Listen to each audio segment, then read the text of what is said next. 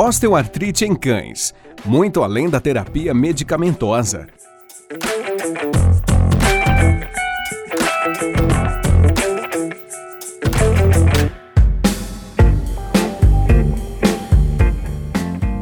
Olá a todos os ouvintes. Meu nome é Mariana Capelanes, eu sou médica veterinária e consultora técnica da Alanco Saúde Animal. E é com grande prazer que estou com o Dr. Ricardo Lopes em mais um podcast do Movimento Elanco.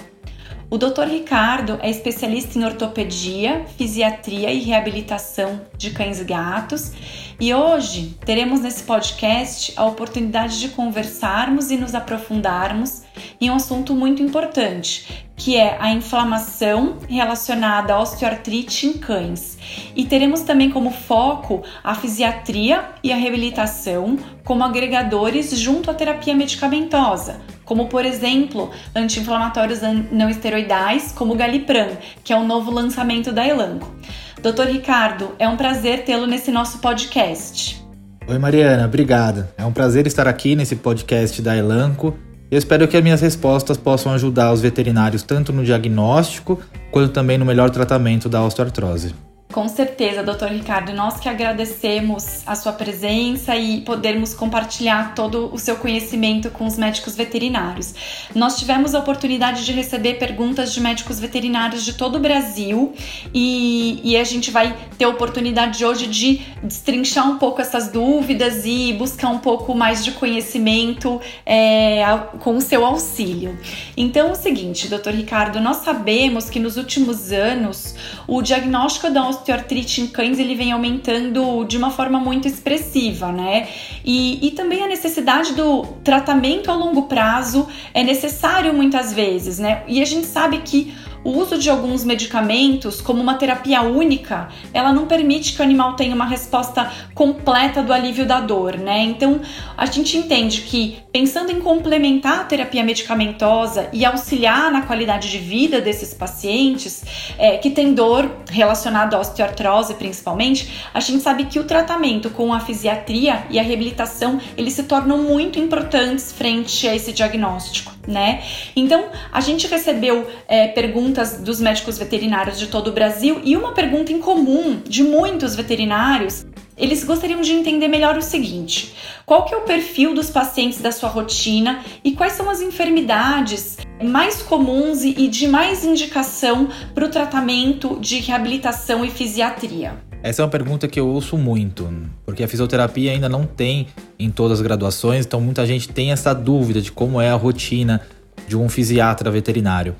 Uh, nós atendemos principalmente alterações ortopédicas e neurológicas. Neurológicas, principalmente hernias discais e problemas de medula que façam o animal paralisar ou ter uma paresia e muitas vezes tem que passar por uma cirurgia, mas também principalmente os problemas de ortopédicos, como por exemplo, displasia coxofemoral, pós-operatório de uma ruptura de ligamento, luxações patelares que a gente pode tratar tanto o conservativo quanto o cirúrgico, mas principalmente alterações de osteoartrose. E muitas vezes as pessoas pensam que osteoartrose é somente um animal mais idoso e na minha rotina a maioria dos pacientes são animais de meia idade, né? Até animais jovens, às vezes com 3, 2, 3, 4 anos, até 8 anos, representa aí por volta de 60, 70% de toda a minha rotina de pacientes com dor por causa da osteoartrose principalmente por causa de displasias, tanto displasia de quadril e displasia de cotovelo, que hoje, pelo menos aqui em São Paulo, é, a maioria desses pacientes a gente acaba não operando e tendo um resultado excelente com o tratamento multimodal associado com a fisioterapia veterinária. Ótimo, doutor Ricardo, muito obrigada. Realmente a gente sabe, a gente entende que a osteoartrite ela é uma doença muito frequente em animais idosos, mas é muito importante a gente não esquecer realmente dos é, animais mais jovens, né? Como você disse muito bem, eles também são acometidos com muita frequência pela osteoartrite e a gente sabe que é muito importante tratar a dor nesses pacientes, nem todos os pacientes com dor é lógico, mas principalmente tratar a dor nesses pacientes em todas as fases da doença osteoarticular, né? E a gente entende que nem sempre o medicamento sozinho é responsável por 100% da terapia, alívio de dor e para promover qualidade de vida para eles, né? E a gente acaba tendo, né, linkando com essa com esse nosso comentário, né, com tudo isso, a gente tem aqui uma outra pergunta feita pelo Dr. Gustavo do Espírito Santo. Ele é médico veterinário clínico e a dúvida dele é a seguinte: no que consiste o tratamento multimodal que vem sendo tão comentado na medicina veterinária quando a gente fala de osteoartrite? Então, Mariana, muita gente realmente acha que a osteoartrose é somente para pacientes idosos. Tem estudos mostrando que pacientes até 2 anos de idade, 20% deles já apresentam sintomatologia e radiografia de pacientes uh, com osteoartrose. Até 4 anos de idade pode chegar a 40% desses animais. Isso em cães, né? Em gatos a gente sabe também que a incidência é bem grande. Uh, e o tratamento ele tem que ser multimodal. O que eu falo para meus alunos, a fisioterapia não é o tratamento da, da osteoartrose, como também somente só a medicação não é o tratamento da osteoartrose. Se eu fizer somente fisioterapia nesse paciente, eu não estou não tratando todo o ciclo de dor e de inflamação dessa osteoartrose. Então o tratamento ele precisa ser multimodal. O que, que, é isso? Primeiro, trabalhar o manejo, uma coisa que na veterinária a gente acaba pensando muito na clínica e no sintoma e acaba dando medicações para os sintomas ou tratamento de fisioterapia somente para os sintomas.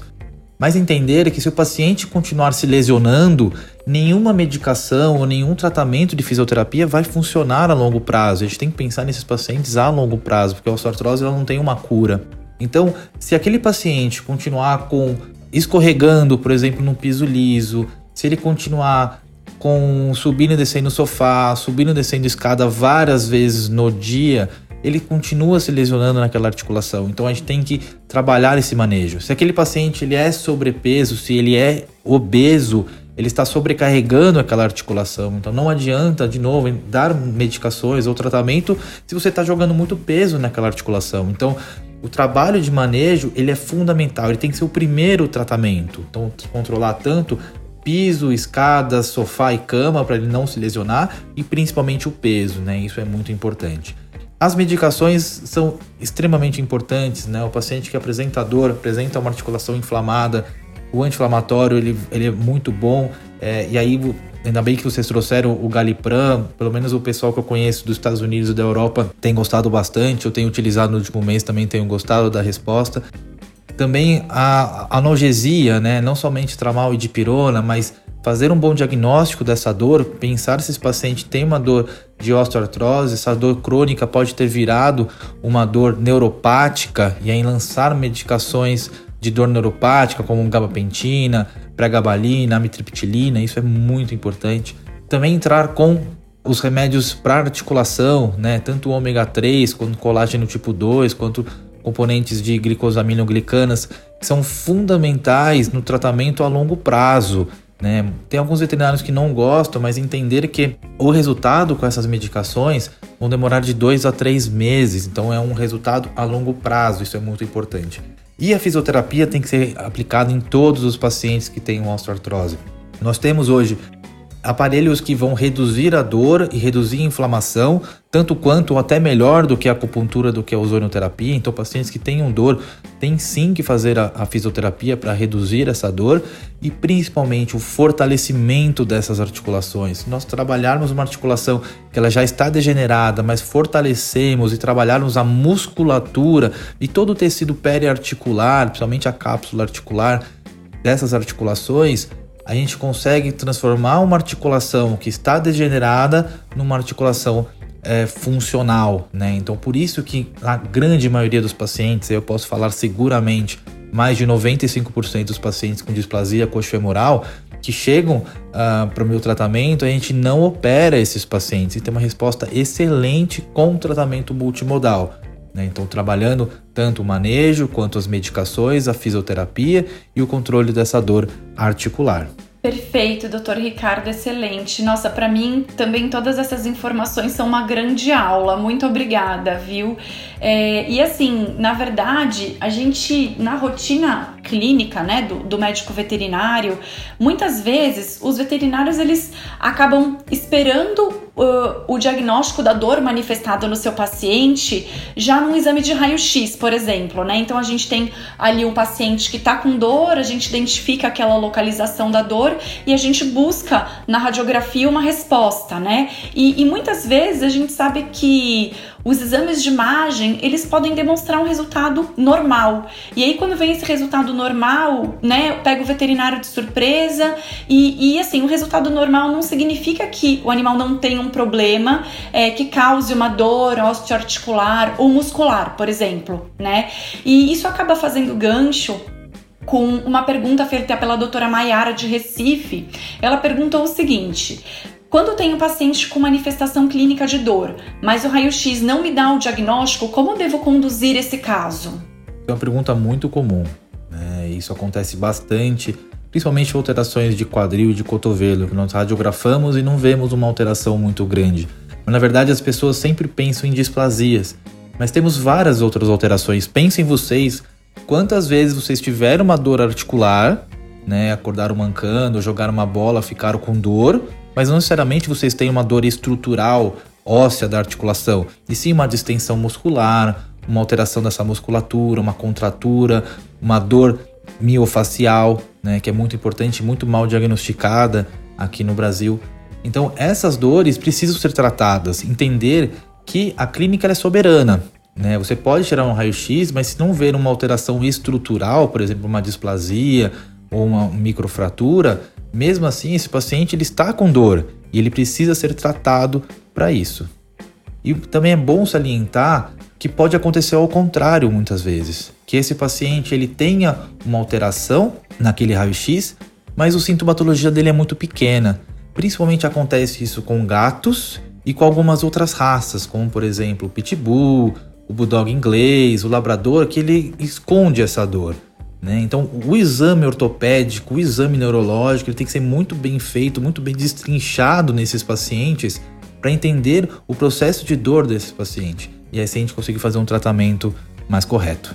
É isso aí, doutor Ricardo. Realmente sua resposta foi super agregadora. Até porque, né, não só o médico veterinário, mas também os tutores, eles querem respostas, né? E nem sempre os exames conseguem fornecê-las, né? Então, a gente sabe que a experiência do médico veterinário, né, a avaliação do médico veterinário, um bom exame ortopédico, né, um bom exame físico, ele é soberano nesses casos. Então, realmente, isso é muito importante. E, doutor Ricardo, a gente chega aqui à nossa última pergunta desse podcast. Essa pergunta foi feita pelo doutor Caio, de Belo Horizonte, Minas Gerais. O doutor Caio é cirurgião, ele está se especializando em cirurgia ortopédica e a pergunta dele foi a seguinte: Nos casos dos pacientes em pós-operatórios de cirurgias ortopédicas, em específico, qual é o momento ideal para iniciar a terapia de reabilitação? Seria realmente. Muitas vezes nós fazemos a fisioterapia pré-operatória em vários casos, mas falando em pós-operatório, o ideal seria imediato, né? Com bolsas de gelo, aplicação de laser, eletroterapia para dor. Hoje, na minha rotina, o que acontece é vir o paciente depois de cinco dias de pós-operatório, né? Principalmente porque os pacientes, falando em alterações uh, ortopédicas, muitas vezes estão com talas, estão com algum tipo de bandagem e o cirurgião não gosta de, de tirar essa bandagem rapidamente e gosta de tirar com cinco dias. E eu mesmo tiro essa bandagem com cinco dias e inicio a fisioterapia com esses cinco dias de pós-operatório. A gente tem um resultado muito melhor. Quanto mais cedo realizar a fisioterapia, melhor para esse paciente e maior a chance de dar certo essa cirurgia ortopédica, né? Então você vai ter muito menos dor, inflamação e principalmente muito menos perda de massa muscular. Esse paciente vai começar a apoiar mais rápido e ter uma resposta muito boa. Muita gente associa fisioterapia com movimentos, né, com exercícios, mas no início, quando você tem um processo agudo, um pós-operatório imediato, não vamos colocar ele direto numa esteira aquática ou colocar ele direto para fazer exercícios, vão trabalhar movimentos muito mais tranquilos, movimentos, por exemplo, de estação, movimentos para descarga de peso com cuidado, é, e principalmente os aparelhos de dor e que vão reduzir essa perda de massa muscular que é extremamente importante no processo de pós-operatório. Muito obrigada, doutor Ricardo. Perfeito. Realmente, todas essas informações são muito valiosas e, com certeza, para os animais de pós-operatório terem a oportunidade de realizarem o quanto antes né, a terapia de fisiatria e iniciarem a sua reabilitação, com certeza vão ter uma recuperação muito melhor e mais rápida, né? Doutor Ricardo, gostaria muito, em nome de Elanco, de agradecer muitíssimo a oportunidade de estar com você nesse podcast. Particularmente, eu admiro muito o seu trabalho, muito obrigada mesmo. Você nos trouxe muitas informações extremamente importantes e foi excelente a oportunidade de conversar com você e compartilhar todo o seu conhecimento e a sua experiência com os médicos veterinários. Em nome de Elanco e de toda a equipe, eu agradeço muito. Obrigado, Mariana. Queria agradecer a Elanco Queria parabenizar vocês, primeiramente, por causa de trazer essa medicação que eu acho que para o fisioterapeuta ela é muito importante, que muitas vezes nós atendemos a domicílio ou atendemos em, em consultórios onde não temos um laboratório, é, não temos condição de pedir um exame de, de função renal, função hepática, e como o Galipran ele é extremamente seguro isso vai facilitar muito o nosso controle analgésico através de anti-inflamatórios. É, eu queria agradecer a, ao convite desse podcast e também o espaço que vocês estão dando para a fisioterapia veterinária e cada vez mais está integrando dentro da clínica e dentro da cirurgia veterinária. Hoje, infelizmente, não temos muitas faculdades é, que tenham a disciplina de fisioterapia. Então esse espaço é extremamente importante. Então muito obrigado. A gente que agradece, a gente agradece a oportunidade de estar com você mais uma vez. E obrigada a todos os ouvintes e até o próximo podcast do Movimento Elanco. Muito obrigado por ouvir nosso podcast Movimento Elanco. Osteoartrite em cães muito além da terapia medicamentosa. Continue acompanhando novos episódios feitos especialmente para você, médico veterinário, em www.movimentoelanco.com.br e nos siga no Instagram, @elancopeds. Até a próxima!